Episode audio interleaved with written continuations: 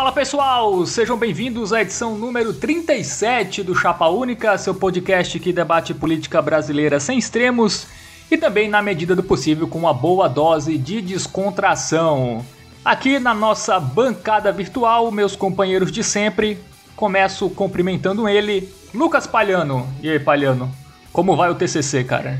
Cara, tá. Agora eu tô, tô tentando realmente produzir alguma coisa, né? E aí tá complicado. Mas é, é, eu peguei um tema que eu acho interessante e, e, é bem atual até, que é a relação da China com Hong Kong. É, então eu estou achando bem interessante, ainda mais com o que está se desenrolando agora por aquelas bandas. Eu acho que vai, vai ter muita coisa para escrever ainda. Ah, por isso que você queria colocar na nossa pauta aquela, aquele assunto lá de Taiwan, né? Com certeza, cara. E de Hong Kong também, né? Porque, enfim, são novidades internacionais e tal, mas como a gente foca mais na política nacional e também não tem. Nunca falta o que falar na política nacional, eu considero que realmente não, não tem muito espaço para isso no momento, não. Se quiser no futuro, quando eu for defender o TCC, eu dou uma palhinha sobre o que eu escrevi. Mas por enquanto fica só na nacional mesmo. A gente faz um especial, Palhano sobre esse tema. Para você nos dar uma aula. Um monólogo. Aqui. Eu vou ler o meu TCC inteiro. Vai ser uma hora lendo 30 páginas. A gente divide em várias partes o programa e fica dois meses de férias.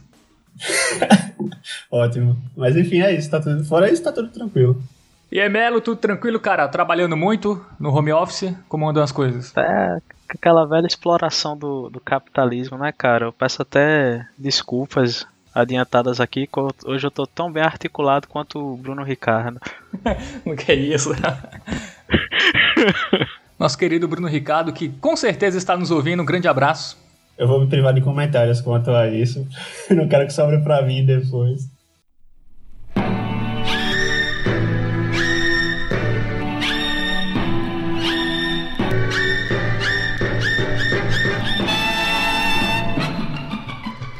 Galera, vamos começar nosso giro de notícias falando do coronavírus no Brasil, né, que vem aumentando a cada dia. Nesta sexta, dia 29 de maio, data em que gravamos esta edição, foram registradas mais 1.100 mortes. Ultrapassamos a Espanha, vejam só. É, e somos agora, se eu não me engano, somos o quinto país com mais óbitos e continuamos como o segundo país com mais casos em todo o mundo, isso com muita subnotificação, né, que é bem evidente. E sobre esse tema eu queria é, repercutir com vocês duas notícias. Primeiro é a evidente, pelo menos no meu ponto de vista, a subnotificação em Minas Gerais. Minas Gerais é o segundo estado mais populoso do Brasil e está ali na posição 12 13 terceiro em número de casos, atrás até de estados como a Paraíba, que o nosso estado e o estudo da Universidade Federal de Uberlândia apontou um aumento de mais de 800% no número de mortes por síndrome respiratória aguda grave em 2020 em relação à média dos anos de 2017, 18 e 19. E nesse mesmo período, essa pesquisa constatou um aumento de 600% é, no número de casos. É, para mim, sempre soou muito estranho, né?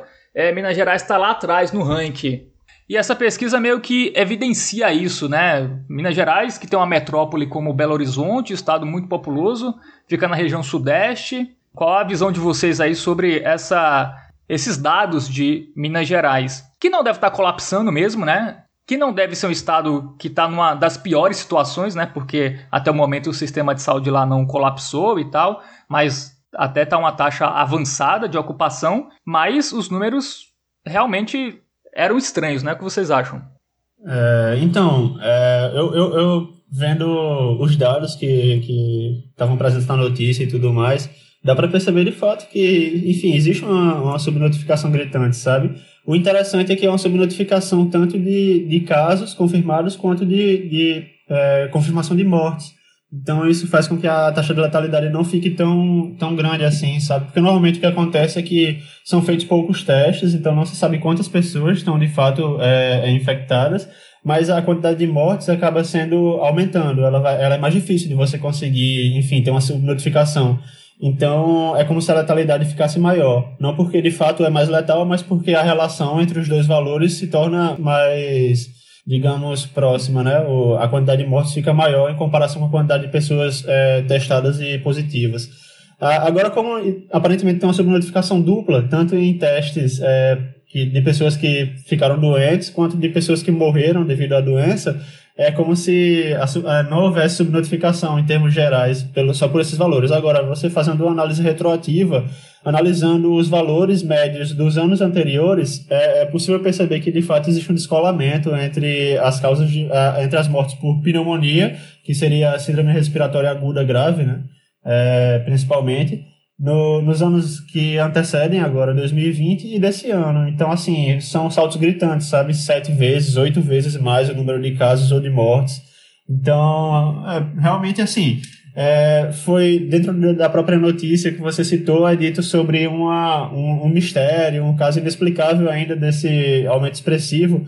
Mas, bem, se há um aumento de síndrome respiratória aguda grave no meio de uma pandemia, o que pode ocasionar esse aumento, né? Se não a própria pandemia. Enfim, para mim não existe muitas outras alternativas a não ser que é, seja o próprio coronavírus realmente que não esteja sendo avaliado da forma devida, mas que enfim ele vai é, cobrar seu preço, que a gente acredite ou não, que a gente verifique quantitativamente ou não. É só dando a informação completa, Minas Gerais é o 11 é, do Brasil em casos e o 12 em número de mortes. É um estado que tem menos mortes do que Paraíba, Espírito Santo e Alagoas, por exemplo, estados muito é, menos populosos. Lembrando também que Minas Gerais é um dos estados que menos testa, né? É, por cada 100 mil habitantes. Eu acho que é o segundo pior do Brasil. E, Emelo, como tu vê esses números? Cara, eu não estou muito por dentro da, da rede de notícias local de Minas, mas o que mais me estranha é não haver uma movimentação dos próprios médicos e dos hospitais meio que denunciando isso, porque não é possível que isso não tenha sido observado no, no cotidiano dos hospitais, que ninguém tenha estranhado o, andamento dessa carruagem, sabe? Esses dados de Minas eles são, são interessantes porque você pega a região sudeste todinha, são sempre os maiores casos. Até o Espírito Santo tem tem muito caso, tá? São o topo do ranking nacional. E Minas lá embaixo. É. Então destoa de tudo, geograficamente, por, por tamanho da população. É, são dados muito, muito bizarros. É, e o secretário lá de Vigilância em Saúde de Minas Gerais até admitiu essa subnotificação e ele falou que é, a questão do número de casos seria 1 para 10, assim, um negócio bem, bem gritante que também já é meio a média brasileira, né? É, nessa questão de, de subnotificação. Acho que eu vi, eu vi um estudo que seria sete vezes mais o número de casos do que a gente tem aí é, confirmados. Há subnotificação em todo lugar, né? Mas eu acho que Minas Gerais é, é meio gritante aí por, por esses números. Tem que levar em consideração, só para concluir, tem que levar em consideração que, na verdade, a gente vai conseguir saber isso de fato, de forma mais enfática, quando tudo isso passar, enfim, a quantidade de mortes por, por síndrome respiratória acaba se estabilizando mais e for possível conseguir fazer uma análise retroativa, né? Então, assim, a subnotificação existe em todo canto. Então, provavelmente agora, o que a gente consegue pegar de mais destaque é Minas Gerais. Mas existem outros que também que devem estar muito distantes, sabe? Então, quando a poeira baixar, quando as coisas voltarem a se normalizar, Aí sim a gente vai conseguir ter uma dimensão melhor é, fazendo essa análise retroativa, vendo qual foi a discrepância e qual foi a, a, o desvio padrão, digamos assim. O desvio de uma média padrão em cada região mesmo. E aí, enfim, a, não vai ter mais para onde correr, né? E falando de outros estados, o Paraná também é um estado que é, chama muita atenção pelo baixo número de casos, né? Ele está atrás de Rondônia, por exemplo, Acre, é, enfim, vários outros estados. Eu acho que ele está em vigésimo, é, o Paraná é o vigésimo primeiro é, em casos e também lá o número de síndrome respiratória aguda grave aumentou sete vezes em relação a, a outros anos. Então, realmente, quando isso acabar, a gente vai ter a real noção de quantos casos e quantas mortes a gente teve, né? Aqui no Brasil, porque a questão do aumento de casos, eu lembro que o Mandetta, na época que ele era ministro da Saúde, ele falou que era normal o número de casos de síndrome respiratória aguda grave aumentar, porque as pessoas agora com qualquer sintoma procuravam médicos e tal, então isso era sempre notificado. E mas mortes chama atenção, né? Se é morte, então realmente não é porque as pessoas é, procuraram morrer mais durante a pandemia, porque, enfim, é, deve ter sido corona mesmo, né? Aí não tem como fugir. Com, com relação ao Paraná, Fábio, é, eu ainda usaria como argumento para defender que é não destoa muito da própria região, né? Que é tem semelhanças geográficas, tipo Rio Grande do Sul, Santa Catarina. Tudo bem que Rio Grande do Sul e Santa Catarina tem meio que o dobro de, de casos do Paraná, mas ainda assim é muito próximo, é 4 mil, 8 mil casos que você tem na região sul, então não, não estranha tanto quanto é Minas Gerais. Sim, Minas Gerais é bem mais gritante mesmo a, o número, né? Chama muito mais atenção. Falando em números, né? A prefeitura do Rio, ela tinha mudado, né, a metodologia para contabilizar o número de mortes na cidade. Ela iria usar apenas os dados dos cemitérios é, e do atestado de óbito que continha a confirmação que a pessoa morreu é, de Covid-19, excluindo as informações dos hospitais. Então, se uma pessoa morresse é, antes do resultado do teste, ela não entraria nesse balanço oficial, a menos que a família fosse lá e mudasse uh, o atestado de óbito, confirmando a doença, o que obviamente pouca gente iria fazer, porque ia pagar uma taxa extra, enfim, ia ser uma burocracia que as pessoas não iriam fazer. E após muitas críticas né, de especialistas, a prefeitura voltou atrás e vai continuar informando é, os números dos hospitais e também dos laboratórios, também vai continuar entrando na conta. Enfim, baita cara de pau, né, do senhor Crivella, querendo dar uma maquiada nos números aí, porque não, não faz o menor sentido isso aí. É, então, a, questão da mudança realmente impactaria de forma significativa, né, é, proporcionalmente à quantidade de casos que seria considerado como sendo por morte de Covid. É, isso é interessante para a gente levar em consideração da, de como a metodologia de contagem pode realmente influenciar o resultado final, sabe? Então, tipo, dá para maquiar para mais ou para menos. Inclusive, isso é, é, é, muito levantado pelo em bandeira conspiracionista, né? Dizendo que tentam inflar, colocar toda a morte como sendo Covid, mas enfim. É, como toda teoria conspiracionista não faz muito sentido isso, é, é, porque eu não imagino que um, um governo iria querer parecer incompetente mas realmente isso tem um grande impacto, em, por exemplo, em governos que é, acabam querendo, é, por exemplo, como você mesmo falou, maquiar para passar uma falsa, falsa sensação de segurança, por exemplo, ou de estabilidade, sabe? Você quer, por exemplo, é, abrir o comércio e aí para isso você faz uma alteração na metodologia, começa a contar uma quantidade menor de mortes por Covid e consegue respaldar um discurso, por exemplo, sabe? Então é necessário realmente ter, ficar bem atento a, a como está sendo feita a contagem e tudo mais, porque, enfim, por mais que existam é, eventuais problemas que vão ocasionar subnotificação, porque, enfim, sempre existe falibilidade no sistema de contagem, uma mudança dessas é intencional. Então, ela não é um problema de logística de troca de informações, ou, enfim, de conseguir um contingente para conseguir averiguar todas as mortes e tudo mais. Isso daí é uma questão deliberadamente construída para que ela consiga justificar uma narrativa, sabe? Então, justificar uma ação específica e realmente daí implica necessariamente em uma certa má-fé por quem está tomando essa ação. Inclusive, não por isso, foi muito denunciada realmente e acabou é, é tendo que voltar atrás, né? É, tiveram que voltar atrás nessa decisão. Então, para mim, é realmente algo que tem que ficar de olho. Eu, eu acho muita coincidência essa, essa medida vir no, meio que no momento que tudo indica que no próximo mês, provavelmente, o Rio de Janeiro, enquanto Estado, vai assumir o, o topo no, no ranking de óbitos, porque o Rio de Janeiro é, é um caso é, bem interessante, porque ele tem cerca da metade dos casos de São Paulo, mas o crescimento de mortes é no mesmo patamar de, de São Paulo. Então, isso está acontecendo, em paralelo a isso aconteceu o Crivella fala em abrir e aí tem essa medida de tentar mudar a forma de verificar os casos. Muito, muito bizarro e muito suspeita. Sim. É, sobre essa questão de metodologia, né? Eu tava ouvindo o Atila no Xadrez Verbal, que eles têm um podcast toda terça-feira fazendo um balanço mundial sobre, sobre o coronavírus, e o Atila falou sobre dois países, um que é muito específico para testar se alguém morre de coronavírus, que é a Rússia, eles têm alguns critérios aí, dependendo da, é, da doença que a pessoa já tinha, eles não contam como coronavírus, e por isso a Rússia tem até uma taxa de letalidade bastante baixa. E o inverso da situação da Rússia seria a Bélgica, que é um país que também ele tem muitos casos, ele chamou até bastante atenção, ele estava no top 10 aí até poucos dias, que lá eles contam, assim, basicamente casos suspeitos, eles confirmam como é, coronavírus, assim, se tiver todos os sintomas e mesmo que o teste ainda não tenha sido feito e tal, eles já contam como coronavírus. Então, uh, no mundo já tem essa, essa discrepância, né? Em alguns países da Europa, mortes em asilos não contavam, só mortes em hospitais. Essas mortes vão ser é, contadas mais para frente. Então, é realmente, quando tudo passar, a gente vai ter uma noção realmente de quantas pessoas morreram de, de coronavírus.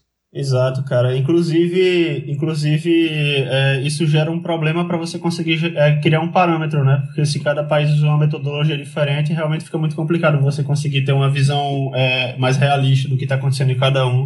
E, e não só isso, isso também pode ser muito levado, por exemplo, para regimes mais autocráticos, por exemplo, como o Irã, que alguns nem divulgam dados é, de forma precisa, é, ou então podem maquiar também, enfim. Eu, em termos particulares mesmo, pessoais também, eu desconfio de quase todos os é, regimes que têm mais concentração de poder. Então, por exemplo, a China também tem uma certa desconfiança, o Irã.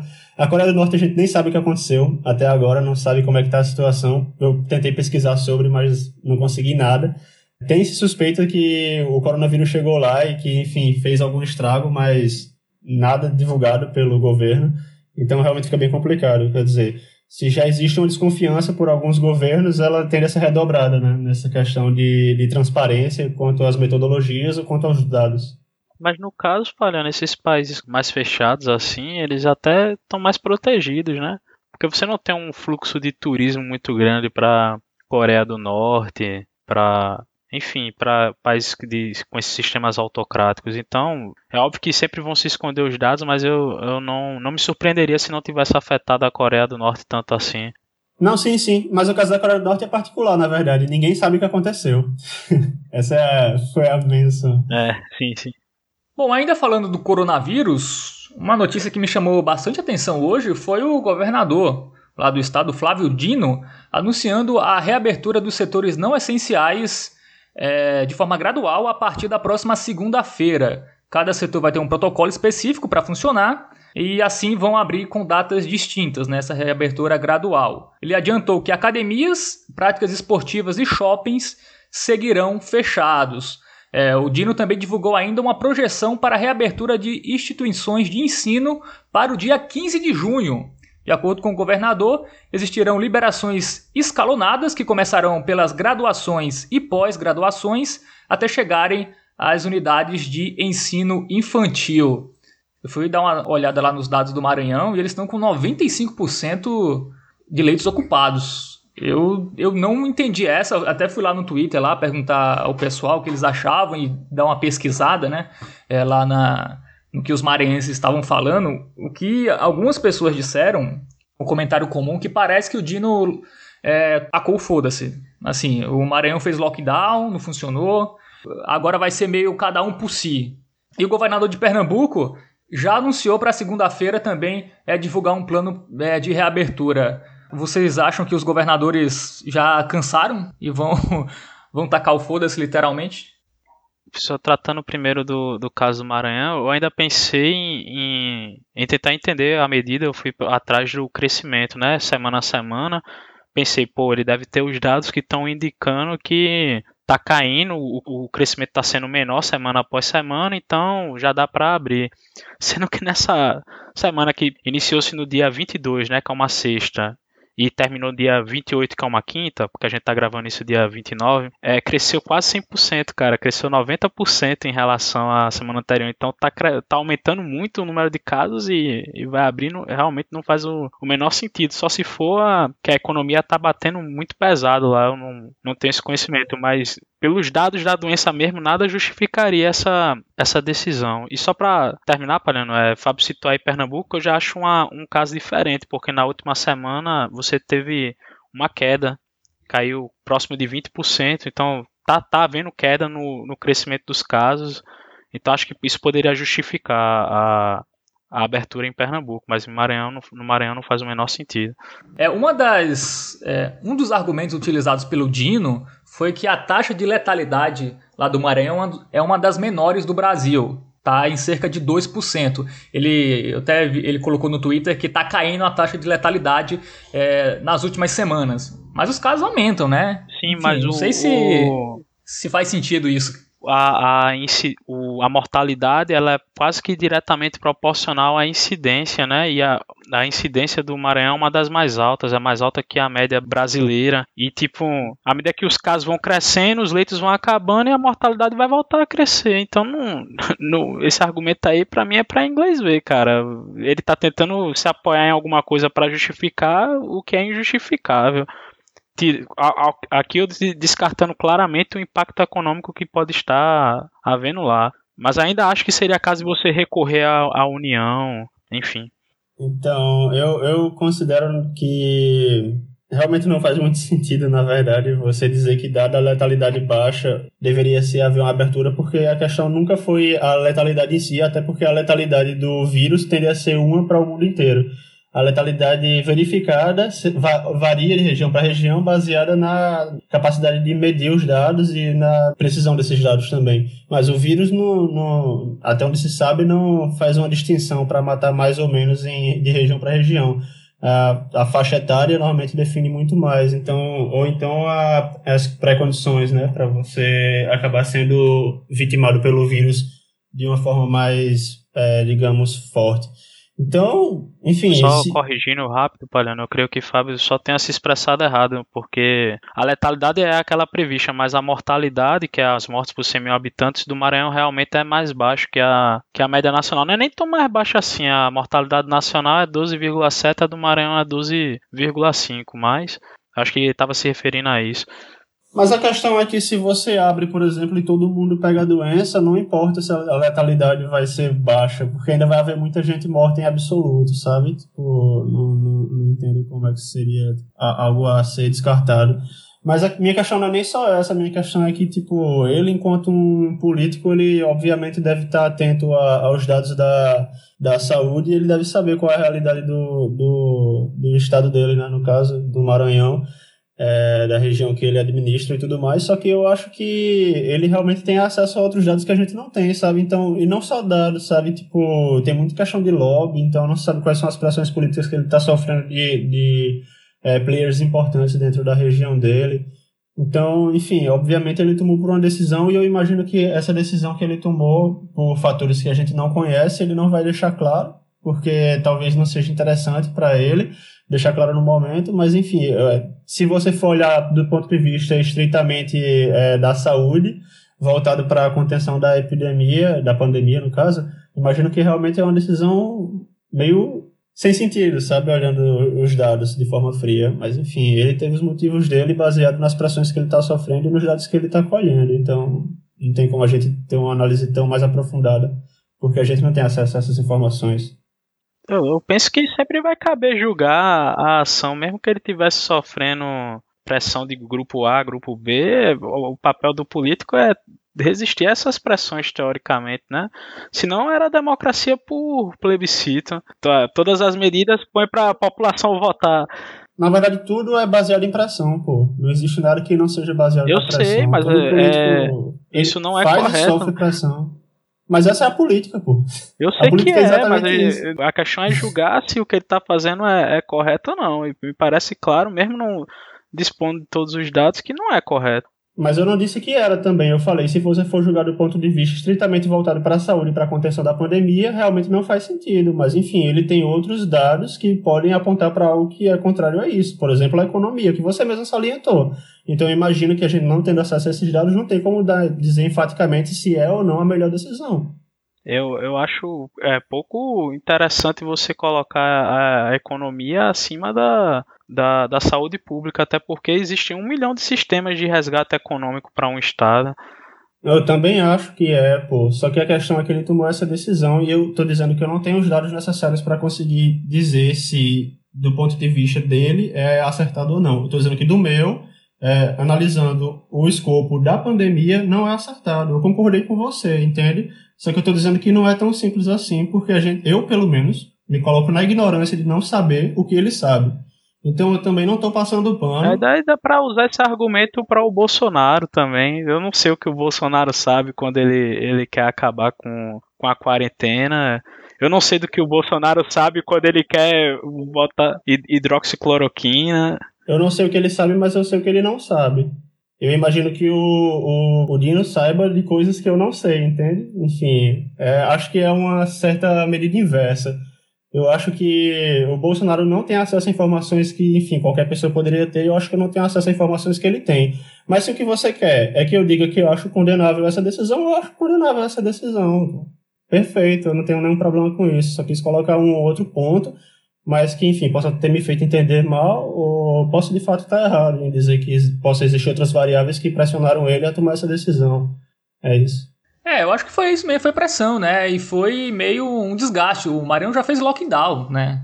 E também não, não adiantou grande coisa. Ele vai fazer mais o quê? E ah, o Maranhão é um dos estados que tem a das menores taxas de isolamento social. O Dino, ele tem uma boa relação com os empresários de lá, isso é fato, tanto que boa parte da, dos respiradores e tal, daquela, daquele plano de guerra que o Maranhão fez para trazer respiradores e insumos da China, foi bancado pela iniciativa privada. Então, meio que, enfim, não sei se é uma troca, enfim, não sei o que é, mas é, eu acho que é, é, lamentável, assim, o Dino fazer isso. Assim, se, se fosse um, um, um governador do sul e tal, da direita, eu ia criticar pra caramba aqui.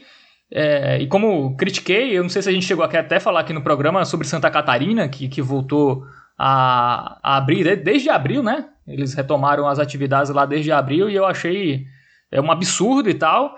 Enfim, eu acho a mesma coisa agora com o Dino aqui. E até pior, né? Porque eu acho que a situação do Maranhão, pelo menos do que a gente tem de dados oficiais, né? A gente também não sabe o que é subnotificado lá em Santa Catarina, é uma situação pior. E o Dino sempre foi muito, muito firme nas entrevistas sobre, sobre o assunto. Realmente me, me surpreendeu. Mas eu acho que acho que os governadores estão chegando num momento que vai estar sendo muito difícil resistir, principalmente pela questão econômica, pelas pessoas pressionando, as pessoas não respeitam. Eu acho que a, a última coisa que eu queria ser agora era ser um prefeito ou um governador, porque é, deve ser realmente uma pressão de todos os lados tem a pressão da medicina, obviamente, dos cientistas, que não dá para deixar tudo aberto, tem a pressão dos empresários, tem a população também que chega uma hora também precisa trabalhar e tal, pessoas perdem emprego a cada dia. Realmente é, é complicado aqui, cara. Eu acho que isso vai, vai continuar nas próximas semanas em outros estados. É, eu não sei o que será de nós. É comparado com, com Santa Catarina, por exemplo, o Maranhão tem uma incidência quase quatro vezes maior que a de Santa Catarina uma letalidade, e uma mortalidade sete vezes maior. Então é, é muito, muito mais grave o que está sendo feito no Maranhão do que o que foi feito em, em Santa Catarina. Eu já acho grave o que foi feito em Santa Catarina.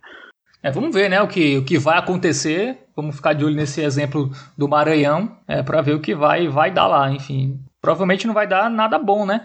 Por exemplo, Santa Catarina não deu ruim, né? Até onde a gente sabe, até agora. Eles reabriram lá, até shopping lá com o saxofonista lá tocando na frente das pessoas, saliva para todo lado, e lá, pelo menos, o que eu, a gente tem de informação não deve estar muito pior do que os lugares que estão fechados, né?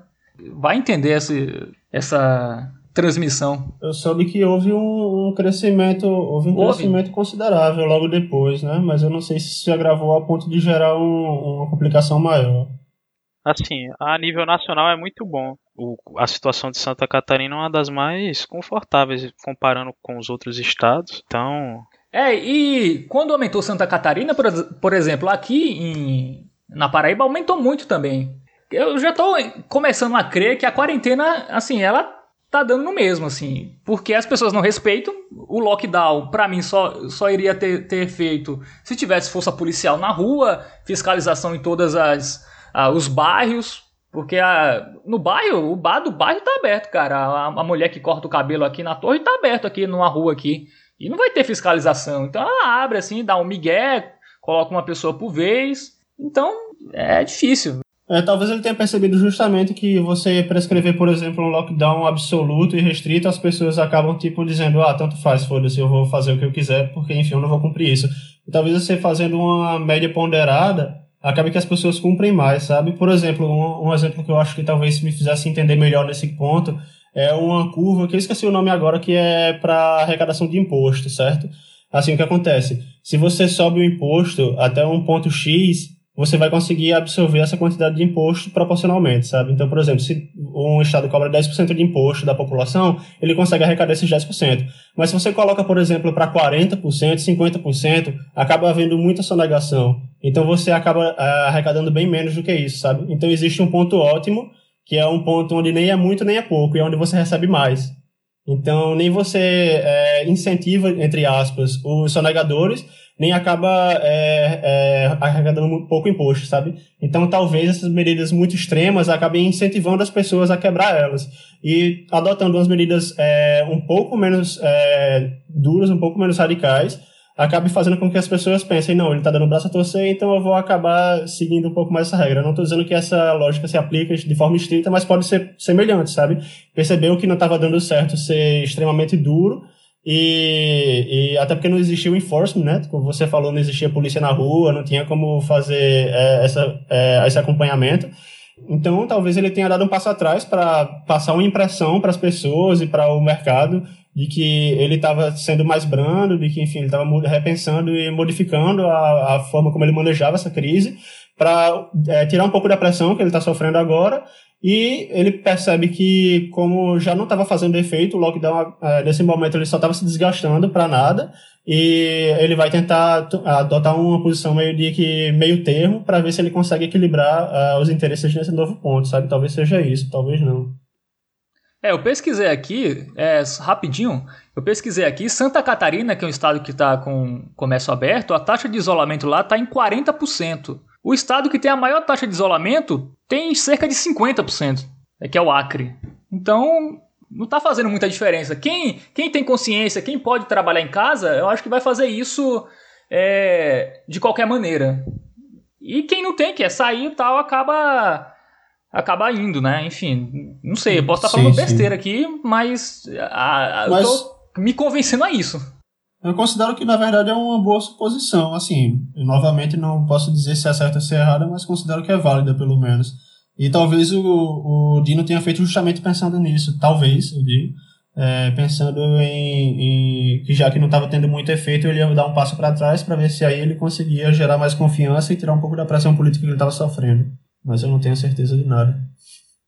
Cara, um dado interessante para se olhar seria então a recuperação econômica do, do estado de Santa Catarina, porque se tu, como tu tá colocando, Fábio, o grau de isolamento é o mesmo é, estando aberto do que estando, estando fechado, indica que se abre as pessoas não estão indo às compras e os comerciantes ainda estão tendo um custo de, de operacionalização. Então parece ser o pior dos mundos, na verdade. É, é bem, bem pensado. Vou, podemos dar uma olhada nisso para discutirmos mais para frente. Mas chama atenção, e, né? Um, sim, sim, sim, bastante. Um, uma outra coisa também que eu apontaria é que, no caso, para mim, a medida correta, então, se é essa coisa ser meio termo, é o rodízio. Você estabelece algum critério para pessoas tais ou de tal região podem circular de tais dias da semana, do, do que a, a, a abertura, mesmo que seja gradativa para todas as pessoas, sabe? faria mais sentido, eu acho que e, e entraria melhor nesse argumento que Palhano estava construindo. Se você sabendo que, pô, eu posso sair na segunda, eu posso sair na terça, eu acho mais fácil esse cara querer respeitar na quarta, quinta e sexta. E, e, seria é, me, me, convence melhor isso do que você querer ir, ir abrindo a, aos poucos. Acho que essa seria a melhor medida. Sim, sim. É uma boa também.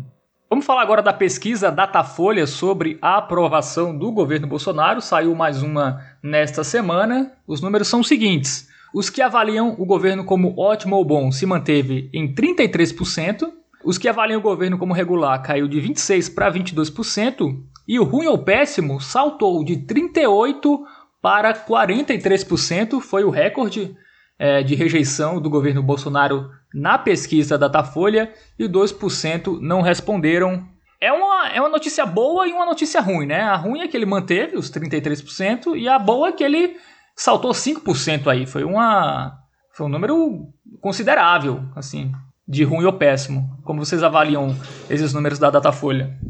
Bem, sobre, sobre esse assunto, cara, eu acho que, que é, é, me surpreendeu, na verdade, porque eu tinha visto algumas pesquisas, que não, no caso não era só do Datafolha, né? Eu vi uma espécie de tabela com várias outras pesquisas. e alguns apontavam que a tendência estava sendo de uma certa queda no, no, na avaliação de bom ou ótimo do governo Bolsonaro. Ele estava esperando que tivesse uma queda para já abaixo dos 30%, sabe?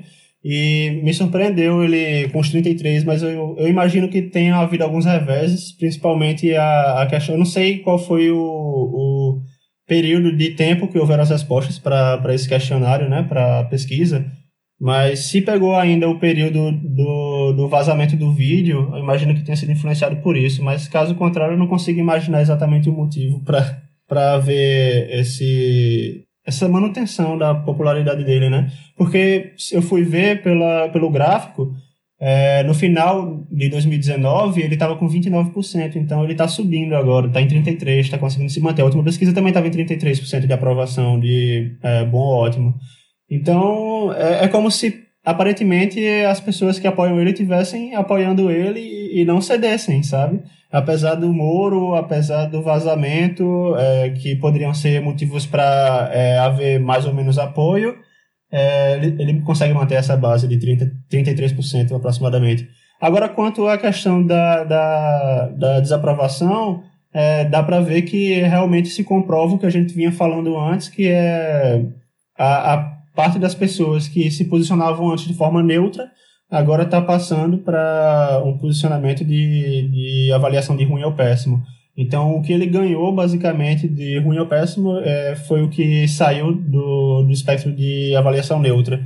Então, o que aparentemente vai acontecer é o que eu tinha falado, uns, é, acho que não sei se programa passado ou retrasado, que é uma espécie de uma maior polarização, sabe? Acho que cada vez mais vai havendo menos pessoas que avaliam como neutro e vai havendo mais pessoas que vão avaliar. Eu imagino que pouquíssimas vão sair para o bom ou ótimo.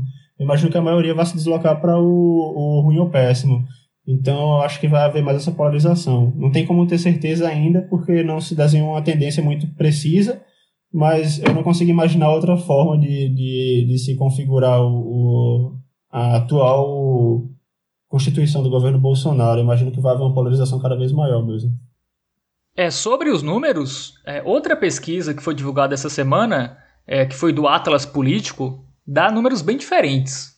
O Atlas Político deu 23% de aprovação, uma diferença de 10% para o Datafolha, e a avaliação negativa é, teve uma diferença de 15%. O Atlas Político deu 58%, enquanto o Datafolha deu 43%. Inclusive, o Atlas Político é, critica na sua no seu PDF da pesquisa completa, é, o Datafolha, é, eles falam que não é comparável a pesquisa deles com a Datafolha, porque, segundo eles, é, a pesquisa Datafolha tem viés amostral. É isso que diz lá essa pesquisa do Atlas Político. Enfim, eu, o Atlas Político, é, eles faziam muita pesquisa interna, né? Eles não faziam pesquisas é, públicas para divulgar, eles começaram a fazer agora. O Datafolha, enfim, já tem aí anos no, em pesquisa pública. Um dos dois está errando, eu não sei qual. Mas. sim, sim. Como a gente pegou o exemplo do Datafolha, é bom seguir com ele, né? Porque eu acho que é, é quem tem mais know-how aí ao longo dos anos. Sim, pois é. Pois é, só para completar que você deu esse exemplo agora do, do, do outra pesquisa, eu estava vendo muito essa tendência de queda em várias outras pesquisas, sabe? Então. A XP é, também deu tava... queda maior. É, pois é, a maioria estava dando essa tendência de, de maior desaprovação, menor suporte, menor, uma base menor, sabe? De, de avaliação positiva como bom ou ótimo. Então, me surpreendeu ele ter conseguido se manter nos 33%. Por mais que a gente tenha dito que aquele vídeo podia beneficiar ele, imagino que o resultado do vídeo nem tenha saído na pesquisa, porque, enfim, faz uma semana. É, eu, eu acho que realmente, tipo, é, é, eu sei que ele consegue manter ainda uma base muito grande, mas eu não imaginava que ainda estava acima dos 30%. Eu realmente achei que estava na tendência de queda. Mas é isso, fala aí, Melo. Eu creio que essa pesquisa do Datafolha, a Fábio pode até confirmar enquanto eu vou falando aqui, ela, foi, ela já pegou esse, esse intervalo, já foi pós o, o vazamento do, do vídeo. Já, eu... foi segunda e terça dessa semana, as entrevistas. Isso. E o, assim, sobre a metodologia, acho que o Datafolha, se não for o instituto mais tradicional, é o segundo mais tradicional do, do país, de forma que me, eu tendo mais a confiar no que ele fala do que em, em outros em outros institutos. E, além do mais, eu venhamos e convenhamos que o Datafolha jamais vai procurar beneficiar o, o Bolsonaro. Então, é uma, é uma coisa estranha de, de se pensar onde, qual, qual seria, poderia ser o erro na, na metodologia deles. É, segundo a tipo. crítica, é, é, é uma, é uma crítica desse viés a mostrar o que o Datafolha estaria ouvindo mais eleitores do Bolsonaro do que do Haddad. E eles usam como exemplo uma pesquisa do ano passado, é, que é a pesquisa que pergunta em quem as pessoas é, votaram em 2018. E dava 67% Bolsonaro e 30 e, e poucos do Haddad. Então, é, enfim, eu não, não, entendo disso especificamente, mas o artigo que eu li, que é até do El País, é, dizia que isso seria meio impossível, uma, uma discrepância tão grande é, da realidade, né, que foi 55 a 45, das pessoas colocarem 60 para 30, 30 e poucos a proporção entre Bolsonaro e o Haddad, e que isso comprovaria esse viés amostral das pesquisas da Datafolha. Enfim. Mas vale ressaltar que as pessoas respondem o que elas querem, né? Não necessariamente aquilo se foi a, a... O que elas lembram também, né? Isso, o que elas lembram. Teve muita gente que votou branco e nulo naquela, ou não foi votar e, e aí fala que votou no Bolsonaro, coisas desse tipo podem ter, ter acontecido. É, é muito difícil julgar. Eu não enxergo como de, de algum, forma alguma como o Datafolha procuraria beneficiar o Bolsonaro. Todo mundo sabe muito bem a relação que o Bolsonaro tem com a Folha de São Paulo, especificamente. É, talvez seja o veículo que tem a maior rixa com, com o presidente. É, sobre o número, cara, eu eu tenho duas impressões assim. A primeira delas é que quando eu estou no meu cotidiano, eu, eu não consigo imaginar tanta gente assim a, a avaliando o governo como bom ou ótimo. Eu consigo imaginar gente sendo contra ele sair.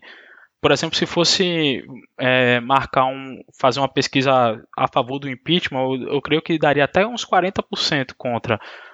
Porque aí entra muito naquela coisa do antipetismo e tal, mas o cara chegar e dizer, pô, esse governo é bom, é uma coisa que, que me choca bastante e, e fica aquela coisa que parece que a gente chegou a discutir no, nos programas anteriores, por exemplo, que se percebesse que a base do Bolsonaro é 20%, 15%, 25%, caberia dos políticos terem a habilidade de perceber que aquilo é do Bolsonaro, que não adianta eles ficarem tentando é, esperar chegar a, aos números da Dilma do Collor, 9, 11%, para dar início ao processo de impeachment ou pensar em aprovar baseado nisso. Só que agora, cara, eu, eu tenho muito mais medo do que pode acontecer se o processo for, to, for tocado adiante. Porque ele tem 33%, vamos parar para pensar o que aconteceu esse ano. Como o Palhano citou, ano passado era 29%, agora é 33%. Esse aumento se dá depois de jornalistas terem sido agredidos na rua por, pela militância do, do Bolsonaro, o Moro ter saído e a maior pandemia do, da, dos últimos 100 anos, maior crise da saúde pública dos últimos 100 anos, uma baita crise econômica e a troca de dois ministros da saúde durante essa pandemia. Se a pessoa ainda acha que isso é bom ou ótimo, para mim ela tá fechada com os valores do, do bolsonarismo, cara. De forma que me leva a pensar o que é que essas pessoas fariam se ele saísse.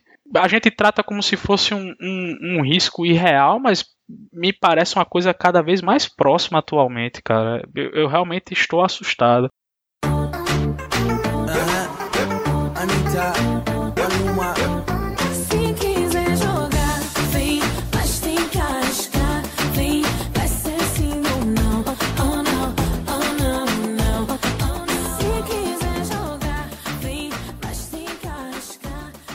É, e pegando esse gancho de Melo, o sim ou não dessa semana é sobre essa pesquisa Datafolha e a pergunta é o seguinte: esse um terço da população que aprova o governo Bolsonaro é o seu eleitor fiel, a sua base que dificilmente irá mudar de opinião, aconteça o que acontecer? Sim ou não? Sim, eu vou dizer sim, mas é um sim com ressalvas, por quê?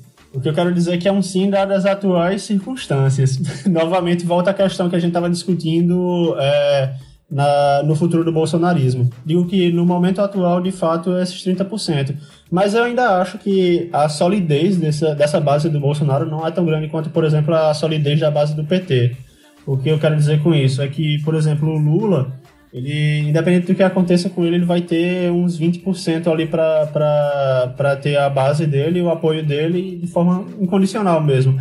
Eu acho que, de fato, esses 30%, pelo que eu venho, é, tenho visto dessas pesquisas do Datafolha, considerando que toda a metodologia, a metodologia é, é a, a, mais refinada possível, que, enfim, é um órgão de, de respeito e que é, é bem estabelecido, é, considero que, enfim, pelo que se tem visto no comportamento do eleitorado que apoia o Bolsonaro, que são esses 30% desde o começo, basicamente, é, com as quedas muito tímidas e, enfim, com voltas depois, o que eu percebo é que, de fato, é a base, mas não acho que é tão sólida, sabe? Então, o que eu quero dizer com isso? Eu quero dizer que eles vão continuar com o Bolsonaro por um longo tempo, mas eu não acho que é fiel ao ponto de ficar de forma incondicional. Se for colocar é, a base como sendo incondicional, aí já mudaria de figura. Eu diria que não é, e eu diria que aí pode. A gente achava antes que era 10 no máximo por cento, agora eu posso dizer que é 15, 20. Eu acho que ainda tem 10% que, dependendo de quanto se tensione o governo e o que aconteça, pode sim é, haver uma ruptura, mas eu, eu acabei ficando um pouco mais pessimista é, no que diz respeito a essa base. Imagino que ela é maior do que eu esperava antes, como eu disse. Eu achava que era uns 10%, agora acho que é uns 15, 20%, e assim, é, o núcleo duro, sabe? Literalmente aquilo que não vai largar a mão de jeito nenhum. Mas acho que já dá para considerar esses 30 atualmente como sendo uma base, digamos, é, que é sólida. Não é incorruptível, mas é sólida. É, por isso a resposta foi sim, com ressalvas, mas acho que é isso. Teve uma pergunta nessa última pesquisa da Datafolha que talvez ajude vocês. É a seguinte pergunta: Você confia no Bolsonaro sempre, às vezes ou nunca? O sempre confia deu 21%. O que sempre confia nele em tudo que ele faz. Essa informação era importante. Era importante, é que eu abri agora, que eu que estava lendo. É, Tal... O que eu faço agora? Talvez não seja 30, mas seja 20. É. É. Foi, foi o que eu falei, né? Só que sem essa base. Agora é eu acho isso, que, tipo, é, é. bola pra frente eu vou repetir de novo, dando essa informação. Mas enfim, então, passa, Vela. Agora que a gente tem essa nova informação, pode embasar a sua resposta aí. Então, agora com uma informação. Cara, eu vou ser sincero que essa informação não mudou muito a minha, minha visão, não. Eu vou dizer que sim, é, porque eu, a, a, gente tá, a gente teve discussões calorosas essa semana, eu e Fábio, em, nos bastidores desse programa aqui, a respeito do, do movimento Ele Não. A gente deu uma olhada nas pesquisas de para de intenção de voto em 2018. Se você reparar, desde o começo o Bolsonaro tinha na faixa de 30 a 40 de, de homens. E em mulheres era tipo 10. E aí foi crescendo e, e ficou meio que igualado mulheres e, e, homens. Mas ainda continuou maior homens. Se você pegar esses 20% aí que tu fala, confia sempre, seria como se fosse 30% de homens e 10% de mulheres, faz a média, supondo que seja iguais, daria, daria 20. Então eu creio que sim. E assim, os últimos acontecimentos corroboram muito para isso, porque como eu falei, tudo que aconteceu e a pessoa ainda olhar o, o governo e falar, pô, esse, esse bicho aí me representa, eu sou um homem realizado com tendo esse cara como meu líder. É, é muito assustador, cara. Eu não consigo entender. Sim, sim. Eu confesso que me falta criatividade para imaginar alguma coisa para que possa abalar essa, essa popularidade, porque para mim o que podia acontecer já, já aconteceu. Mas tu mesmo tinha falado que tu mesmo tinha falado que era uma tendência de queda constante, pô. É, no caso não se verifica muito nos resultados do Datafolha, né? Mas eu acho que ainda dá para acontecer muita coisa. Não sei se vai é, reverberar no, no pessoal que apoia ele, mas tem muita coisa pela frente ainda. Não, era tipo se a gente pegasse o acumulado das pesquisas, seria ele saindo de 35 até, até 25, né? Mas o que eu estou dizendo é que mesmo é, é, dado, pegando a, a, pesquisa que Fábio citou aí da, do Atlas, que deu 25%, para mim é muito grande, cara. Ou então pegando esses 21 que Fábio citou que com, é, com, sempre confiam no Bolsonaro, para mim é, é muito grande. E eu não consigo enxergar ficando menor que isso. É como se fosse o piso.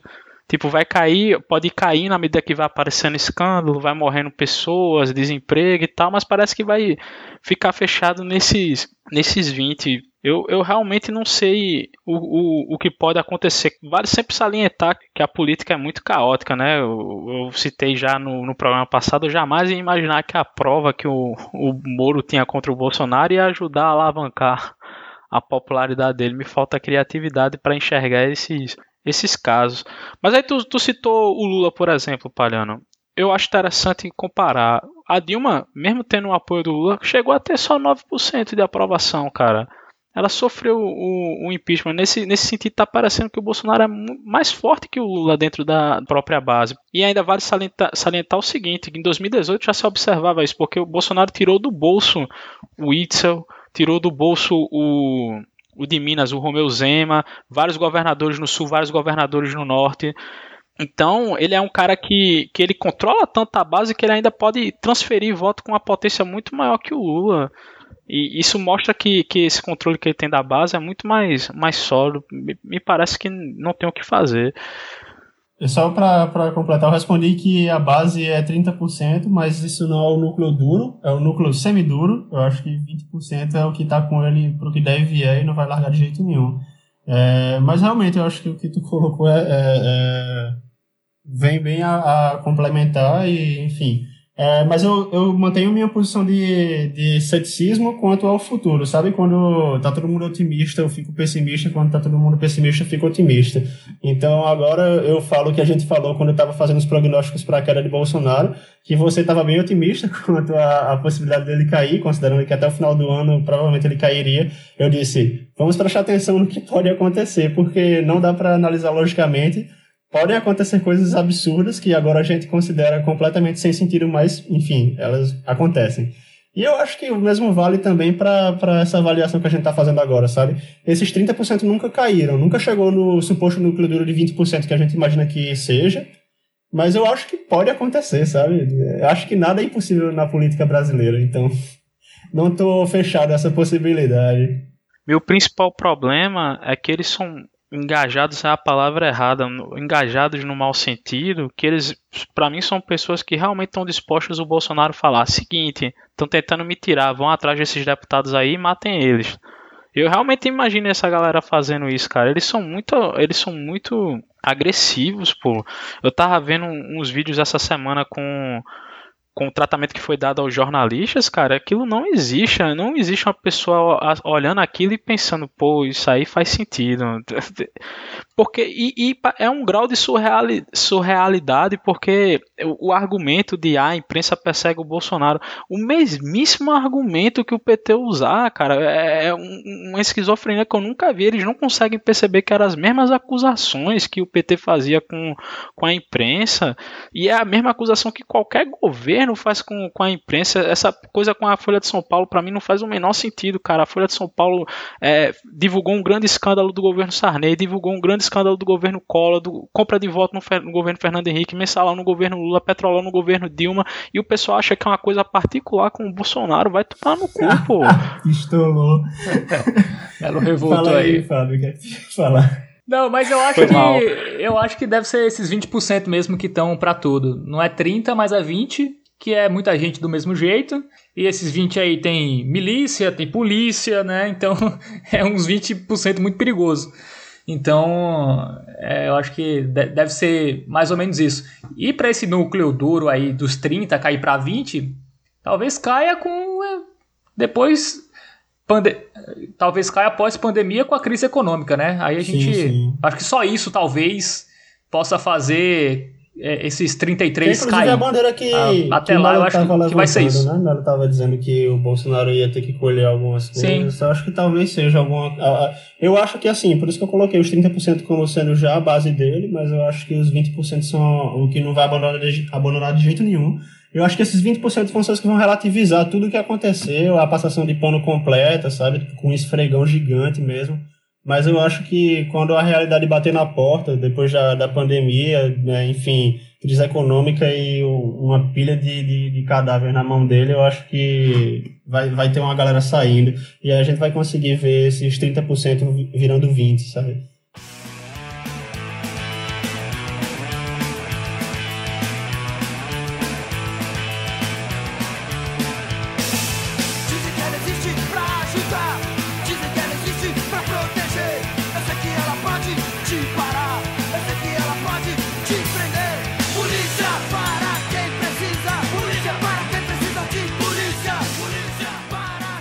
Bom, vamos para o tema principal dessa semana, que foram as duas operações da Polícia Federal, uma na terça-feira, contra o governador do Rio de Janeiro, Wilson Witzel.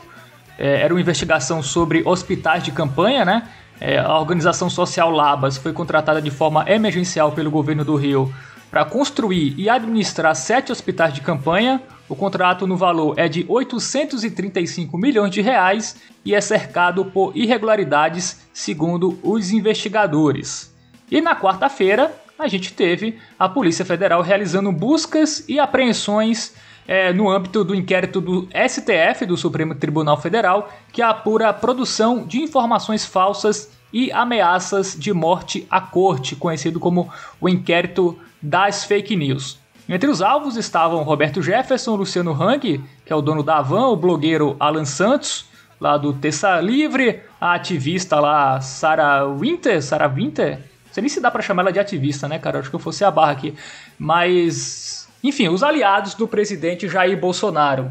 Foi muito engraçado porque na terça-feira, Bolsonaro e seus aliados aplaudiram a ação da Polícia Federal contra o Witzel. E no outro dia, essas mesmas pessoas criticaram a Polícia Federal é, por, por fazer esse por fazer essas buscas na casa dos apoiadores do Bolsonaro. Antes de passar para vocês um ponto assim, eu acho que nessa questão a Polícia Federal foi até mais instrumento, né? Porque a questão do Witzel foi autorizada pelo STJ e a do inquérito das fake news foi uma ação do STF. Então a Polícia Federal foi mais instrumento do que, enfim, é, a parte principal disso aí, né? Foi para operacionalizar a, as operações, né? sendo bem redundante. É, mas o lado bom disso é que a Polícia Federal não vai se furtar de fazer investigações contra, a, contra o Bolsonaro, pelo menos é o que parece, né? O Bolsonaro colocou lá o, o seu testa de ferro lá para tentar mudar as coisas e mas parece que não vai dar muito certo, até porque os delegados, né, da operação das fake news, o Alexandre de Moraes, né, que é o ministro do STF, ele já tinha determinado que essa equipe não poderia ser é, mudada pelo novo diretor da Polícia Federal. Mas há uma disputa de poderes, né? STF, STJ, Polícia Federal, e parece que vai ter um racha aí em algum momento. Tem a Procuradoria-Geral da República também, né? É, o Augusto Ares aí, que deve engavetar tudo que for relacionado ao Bolsonaro. A subprocuradora-geral, a Lindaura Araújo, que foi responsável pelo processo do Witzel, ela é muito próxima ao Augusto Ares e também próxima ao Flávio Bolsonaro. E em relação ao Witzel, o que chamou a atenção foi a celeridade do processo. Né? Ela recebeu o processo no dia 16 de maio e despachou no dia 22. Essa informação é da Malu Gaspar da revista Piauí. Enfim, tá tudo muito estranho, né? Nessa questão toda. Como vocês avaliam isso? Não sei se ficou confuso, cara. Ao que me parece agora no momento, é, a primeira coisa que eu gostaria de ressaltar é uma coisa que você já ressaltou, inclusive, que é a, a seletividade como eles é, encaram a, uma investigação da Polícia Federal, né? Quando é contra os meus inimigos, é a lei se, se, se fazendo cumprir, quando é contra mim, aí não, é injustiça.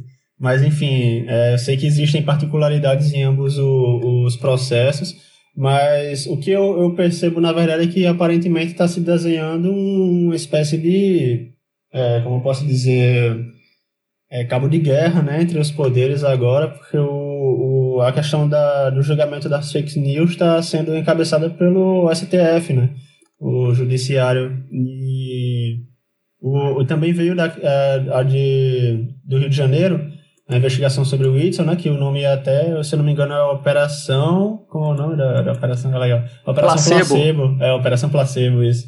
É, também vem, é, como você falou, do STJ, né? Mas, enfim, é, eu acho que dá para dá pra saber, dá para ter uma certa noção, por exemplo, de que o Bolsonaro ele está querendo muito ter uma certa influência sobre a, a PF e particularmente sobre a PF do Rio de Janeiro, sabe? Então deve se levar em consideração isso, porque ele tem muitos assuntos pendentes no Rio de Janeiro e ele se interessaria em conseguir uma, um maior controle sobre a, a, a Polícia Federal de lá. Então, o que está se desenhando agora, aparentemente, é que o, o STF está tomando um, um, protagonismo político. Na verdade, ele já vinha atuando politicamente, isso inclusive gera críticas de juristas, inclusive se Bruno tivesse aqui, eu acho que ele podia fazer, ele iria fazer algumas críticas ao, ao STF, baseado no grande leque de, de direitos que ele tem, constitucional, mas gera algumas críticas e também da oposição ao não é bem oposição, né? As pessoas que estão na base do Bolsonaro, que são é, se opõem ao STF, enfim, soltam aqueles absurdos antirrepublicanos, né? Mas o que aparentemente está acontecendo agora é que os poderes estão em conflito, um conflito que está quase aberto, na verdade. Mas o que eu tenho para dizer por enquanto é isso. Melo, você quer falar sobre? É aquela frase, né, cara? Aos amigos tudo, aos inimigos a lei. É, eu acho que resume bem. Cara, eu sempre achei a Polícia Federal um órgão muito, muito heterogêneo. Talvez tenha uma, uma participação muito importante da gestão petista nesse processo, que realmente deu muita independência à Polícia Federal, tanto é que a Polícia Federal depois fudeu com a vida deles. Mas eu, eu acho que se o Bolsonaro tem a intenção de controlar a Polícia Federal, acho que ele não vai conseguir isso. É, a não ser que comece a aprovar leis de para demitir funcionário público, ele começa a perseguir politicamente o, os agentes. Tirando essa, essa situação, acho que ele não, não vai ter condições de fazer isso. Com relação às operações em si, a do Rio de Janeiro, cara, então, isso é uma, um, um ponto que eu acho importante e, e volta com o que a gente estava discutindo sobre a popularidade do Bolsonaro. Essas operações, elas vão dar em muita coisa. Porque comprar respirador, assinar contrato, tudo superfaturado, é a coisa mais comum do mundo para governo do estado e para prefeituras, pô.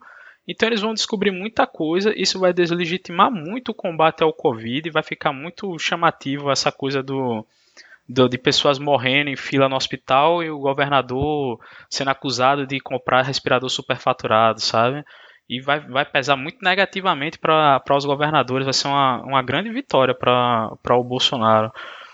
Isso é um, um, ponto que eu acho que, que casa com uma coisa que eu pensava ser impossível no passado, que era não cair no colo do Bolsonaro é, as mortes. Eu acho que isso pode fazer com que não caia porque vai chamar muita atenção. Eu tava conversando essa semana com minha mãe, ela tava citando lá em. Não foi nem em Polícia Federal, lá em Pernambuco foi o TCE que caiu em cima das compras da, da prefeitura e do governo do estado. E aí ela fica, pô, o pessoal morrendo, o prefeito faz isso, o governador faz isso. Isso pega muito na, nas pessoas, no cidadão comum, sabe? Sim. Então acho uma vai ser, vai ser uma grande vitória do, do Bolsonaro. E esse do inquérito da, das fake news, eu fico muito pensando, é, é juridicamente falando, eles vai lá, eles prendem todo mundo. Não vai chegar no Bolsonaro, cara. Não vai chegar, porque, tipo, para chegar nele, é, precisa de, do procurador geral fazer a denúncia. Ele não vai fazer, pô. Então, pô, é, é, ele vai continuar lá e ainda vai poder ficar com o argumento: Ó, oh, meu filho perseguido, meu, meu apoiador perseguido. Enfim, eu vejo ele saindo mais forte disso tudo. Sim, não foi com o Bolsonaro, mas ele deu uma, ele deu um verificado ali que, que era com ele, né? Ele, da maneira que ele defendeu, essas pessoas é, são as minhas pessoas, que segundo ele é a imprensa independente, né? É, sobre a Procuradoria-Geral da República, lá tem um racha, né? Mais de 500 procuradores é, pedem que a lista tríplice seja institucionalizada. Eles querem que vire lei, porque muita gente lá está descontente com Augusto Aras, né? Porque ele vai engavetar tudo que for do Bolsonaro. Inclusive, o Bolsonaro ontem numa live disse que se surgir uma terceira vaga ao STF, vai indicar o Aras. Cara, eu acho interessante como não é nem escondido, sabe? Porque isso tinha é. vazado na imprensa, ele só foda-se, eu assumo, eu vou fazer isso mesmo. O que mostra uma clara parcialidade né, do, do Procurador-Geral da República com o Bolsonaro, né? Então, muita gente lá está insatisfeita. Como tu disse, a Polícia Federal é um órgão heterogêneo, né? Tem a ala da República de Curitiba, né? Da Lava Jato e tal, que não deve ficar do lado do Bolsonaro. Deve ter uma parte lá mais bolsonarista, né? Inclusive tem uma entidade. Tem, avisou a ele que durante a eleição que, que ia dar merda pro lado dele que eles estavam segurando. É comprovado que tem o, um, uma ala bolsonarista. Então, vamos ter aí realmente um cabo de guerra, como disse Palhano, entre setores da Polícia Federal. Mas o que é um alento, né, digamos assim, é, a gente sabe que não vai ser todo mundo. Como nem todo mundo na Procuradoria-Geral da República é, concorda com, com Aras, e vai se, sub, se submeter a, a tudo que ele quer. Então acho que pelo menos a boa notícia é essa, né? O Bolsonaro não conseguiu aparelhar 100% da justiça brasileira. Sim, sim. É, só para colocar uma questão que eu queria complementar, na verdade, que Melo estava falando sobre a, a perspectiva da população frente às investigações sobre corrupção na verba para combate à Covid. Um dos outros fatores que o Bolsonaro pode cravar é, como sendo algo que, positivo até para ele é a questão de que, por exemplo, ele estava tentando evitar é, o repasse de verbas para essas regiões, sabe? Ele pode dizer, ó, oh, o pessoal estava querendo roubar, colocar dinheiro no bolso e eu estou impedindo que eles peguem o dinheiro da, da federação, sabe? Enfim, eu acho que ele realmente pode criar uma retórica que é bem favorável para ele, até porque, enfim, se você for avaliar, é, é, como você mesmo falou, né, Melo? É, enfim, esses esquemas acontecem em quase todos os, os escopos do, é, da política nacional. E, e, e, se você conseguisse, por exemplo, aparelhar o que eu acho que não aconteceu ainda, e que eu não tenho certeza se vai ou não acontecer, também tenho de acreditar que não, mas não sei. É, por exemplo, se você conseguisse jogar uma polícia política, digamos, para cima do, de, de certos políticos, você poderia conseguir eliminar um por um seus inimigos, sabe? Porque todo mundo, todos eles cometeram algum erro, sabe? Então, se você conseguir, por exemplo, direcionar investigações para uns e não para os outros, ou seja, só para os inimigos e não para os aliados, é muito fácil você conseguir é, é, aumentar ainda mais sua base com a polícia política, sabe? Então, eu acho que esse cabo de guerra dentro da, da Polícia Federal é imprescindível que vença o lado que, que não está colado com o Bolsonaro, né? Que não faz parte desses 30 ou 20% que é a base dele. Cara, e às vezes, querendo fazer o advogado do diabo, não é nem. Não vou dizer que isso é a questão do Rio, que eu não tenho detalhes, mas às vezes não é nem participação ativa do governador, é porque é muito institucionalizado, sabe? Tipo, a, a empresa, o fornecedor do governo sabe que o governo paga mais caro por aquilo e vai lá e vende, provavelmente tem acordo com algum funcionário público. Enfim, é o tipo de coisa que em qualquer grau da, da do poder executivo, se você puxar, você vai achar alguma coisa sim, errada sim. Né, em, em valores. É, ainda então, mais agora, é, ele, né? Só para complementar, ele vai fuzilar agora os adversários políticos dele. Essa semana, a semana passada, estava circulando no Twitter o comparativo do preço pelo qual o Dória pagou os respiradores e o preço que, univers... que os hospitais universitários comprava e era tipo muito maior o do o preço que o Dória tinha pago. Isso acontece em todo canto, em, todo, prefeitura, estado e, e, união, mas ele vai usar isso para sair metralhando os adversários dele. Não, sem falar que na pandemia, né, os preços inflacionaram realmente, né? Então, muito governador, prefeito é, aproveitou desse já dessa inflação que já normalmente aconteceu para inflacionar ainda mais a compra. Sem falar que muita gente também foi enganada em compra de, de equipamentos aí pelo Brasil. E isso aí realmente deve abarcar muita gente. Inclusive, o Bolsonaro falou essa semana que se depender dele vai ter em todo o Brasil essas operações. Então, é, Cara, isso ele... que tu falou é muito interessante até por uma questão de narrativa, porque o dólar agora tá 5, 6 reais e quase tudo é importado. Então vai aumentar muito o preço de tudo de forma que mesmo que ele não consiga fuder juridicamente os adversários políticos dele, serve muito para militância ficar pegando o um, preço de, de, que tal governador comprou e um preço mais antigo, sabe? E não, e não tem um contraponto Sim, de alguém é. dizer, pô, o preço do dólar também é muito difícil da população entender esse tipo de coisa. Então, ele. Eu acho que ele vai sair muito fortalecido disso. É. Eu, eu tô desdizendo tudo que eu disse duas semanas atrás. Você está concordando com a gente. tudo que eu e Palhano falou dois programas atrás. Mas enfim, é, sobre o Whitson, cara, e sobre essas operações dos governadores, realmente, essa celeridade que, que foi o processo, a gente tá no meio da pandemia, né? Eu acho que o normal seria isso ser investigado pós-pandemia, enfim. O hospital foi assinado lá em março. É, e, em maio aqui a gente já tem Polícia Federal fazendo busca e apreensão. Foi um negócio, uma velocidade incrível, viu? Se a polícia trabalhasse sempre assim, o, país, o Brasil seria um país muito melhor. É, vocês querem acrescentar mais alguma coisa ou a gente pode ir para as dicas? Acho que tá tranquilo. Por mim, pode ir para dica. E Mel, tranquilo também? Vamos para as dicas? Tá tranquilo eu não tô, cara, mas vamos pras dicas. Não, você quer acrescentar mais um ponto aí ou não? Não, não, eu tô com medo de, de me exaltar demais, eu, eu tô cuidando da minha calvície. Então vamos lá. É... Bom, vamos para as nossas dicas, encerrando o programa de hoje. Melo, começa com você hoje. Quais as dicas? Tô ainda na, na pegada de indicação nacional. Cara, um dos meus filmes favoritos nacionais, eu não sei porque esse filme não é tão falado assim, é o, o Homem do Ano, com o Murilo Benício. É, a, o, o plot basicamente é, é um cara que. É interessante que dialoga muito com, com a atualidade. O Murilo Benício tem um problema com o traficante local, que é interpretado por, pelo Wagner Moura. E aí, é, o, o Murilo Benício, não é spoiler que isso se dá mais, basicamente em 5 minutos de filme. Ele mata o Wagner Moura, sabe, no, no impulso assim, tipo, ele tem uma medida e mata. E aí ele fica com medo das consequências de ter matado um, uma pessoa. E aí, para mim, a cena que descreve o filme é, é quando ele tá num café, chega a polícia a polícia e o, o padeiro fala, foi esse cara aí que, que matou o Wagner Moura. Não é o nome do personagem. E aí o policial fala, parabéns, está ajudando a tirar o lixo da rua. E aí ele percebe que existe uma série de vidas que não possuem o maior valor dentro da, do contexto nacional e ele começa a montar meio que uma milícia para sair eliminando essas pessoas que ninguém se importaria, meio que um grupo miliciano que trabalha para a, a classe média alta. E chega o ponto dele, ser, é, dele receber a alcunha de Homem do Ano. Então você acompanha basicamente essa trajetória do, do Murilo Benício. É um filme muito interessante. Recomendo. Gostei, cara. Não vi não esse filme. Parece, parece interessante. Abri aqui a, a sinopse aqui na internet. Isso tem um elenco muito bom, cara. É. Lázaro Ramos, é, é, Zé Wilker.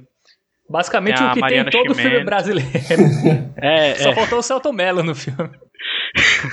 e seu Jorge. É. é. Eu acho que esse é o único filme que, que o Wagner Moura morre em cinco minutos.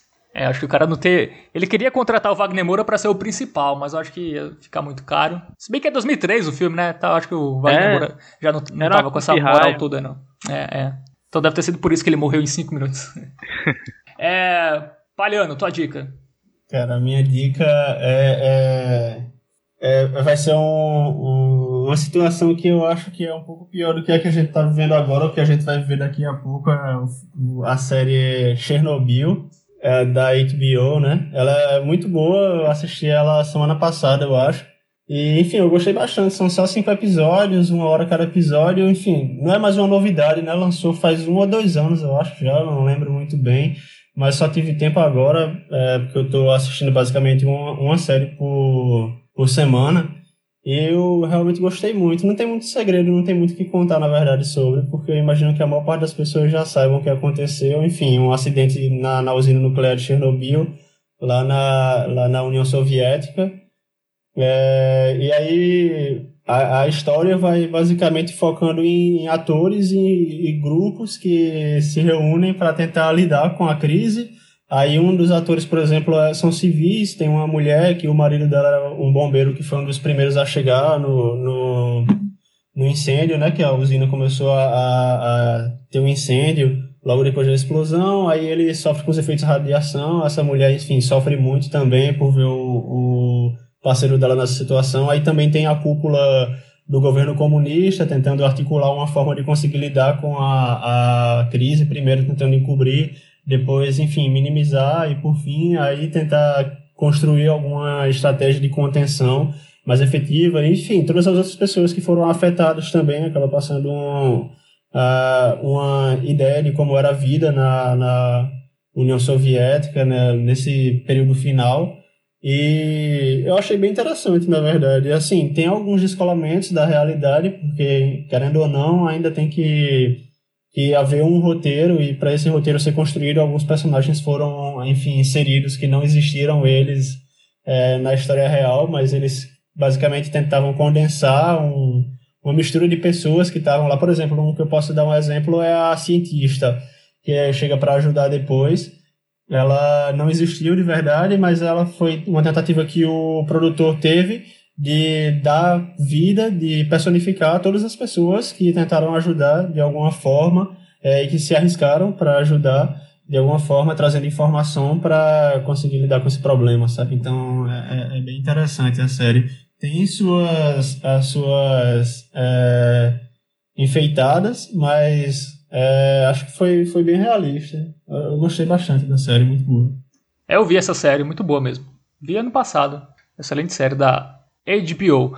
Pra encerrar aqui minha dica, eu não vi série nova, ainda tô é, maratonando The Shield. Tô já na terceira temporada. Será, indico novamente. Vai, vai indicar, né? Que nem Bruno agora, é, uma, a mesma série. São temporadas diferentes. Mas eu vou. A minha dica de hoje é um, é um filme que eu vi final de semana passado. É um romance, chama Blue Valentine. É um filme americano de 2010. E ele tem como protagonistas é, o Ryan Gosling e a Michelle Williams. Eles são um casal. E o filme acompanha o relacionamento deles no início, quando eles se conhecem e começam a namorar. E no momento que eles estão numa, na maior crise do casamento deles, prestes a terminar. Então o filme é basicamente esses flashbacks aí. O, o presente deles, no casamento aí já desgastado pelos anos, e o, com, com esses flashbacks aí do passado deles no início do relacionamento e tal. Enfim, eu acho um filme muito, muito bom, muito realista e, enfim, muito sensível. Tem atuações fantásticas, tanto do, do Ryan Gosling como da Michelle Williams. Enfim, foi o que eu vi, cara, que eu gostei esses últimos dias, então minha indicação é essa, Blue Valentine, que no Brasil tem o péssimo título de Namorados para Sempre. Meu Deus, não tem nada a ver com o filme. Mas é isso, essa é a minha dica, galera. Vocês querem acrescentar mais alguma um coisa? Comentário, um comentário final. Primeiro é que o Homem do Ano ele tá no YouTube, então não precisamos ceder aos anseios capitalistas da Netflix, Amazon Prime, entre outros. Ou temos que ceder aos anseios capitalistas da Google.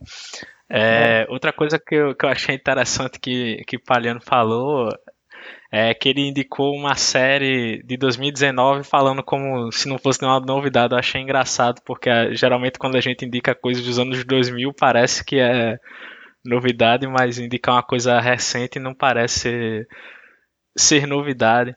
E a terceira é que a Michelle Williams é uma das atrizes mais é, subvalorizadas, cara. Ela é uma atriz muito boa e ninguém fala dela. É verdade, cara. É muito boa. Eu quero pontuar só, só uma coisa aqui, que o Melo falou que o, a indicação dele tá no YouTube e a minha tá no Pirate Bay.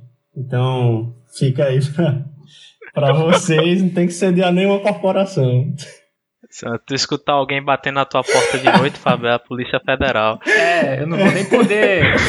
o Fábio vai cortar já. Já sei o que ele vai cortar. Inclusive, Polícia Federal estaria no título do episódio. Eu já vou agora ter que pensar em outra ideia para não chamar a atenção dele. Né? É só cortar. Acho tá que não é aquela série da, da Netflix, como é que é a da Lava Jato. Eu me esqueci o mecanismo. Polícia, polícia Federalista. é, algo assim.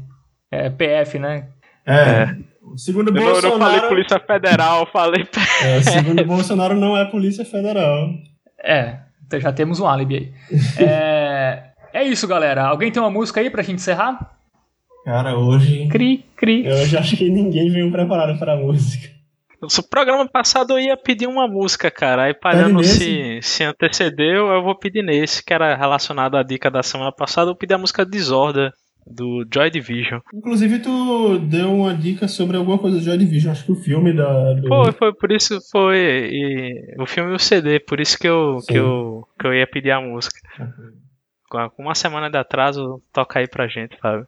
Beleza. É isso, galera. Falou, Palhano. Até semana que vem. Falou, cara. Até mais. Até a próxima semana. Até. Falou, Melo. Grande abraço. Grande abraço para você também, cara. Valeu. Vamos ver aí Joy Division. Falou, galera. Até semana que vem. Não esqueça de mandar o feedback pro programa. Você pode mandar no Instagram de Palhano ou no meu Twitter, porque o, o, o Twitter do programa foi bloqueado pelo, pela empresa Twitter. Perseguição do governo Bolsonaro. Grandes grupos internacionais estão nos perseguindo. Então, se vocês quiserem interagir, interaja nos nossos perfis pessoais. Melo não tem não tem nem Instagram nem Twitter, mas eu vou deixar o WhatsApp dele aí na descrição para vocês entrarem em contato. Falou e até semana que vem, galera.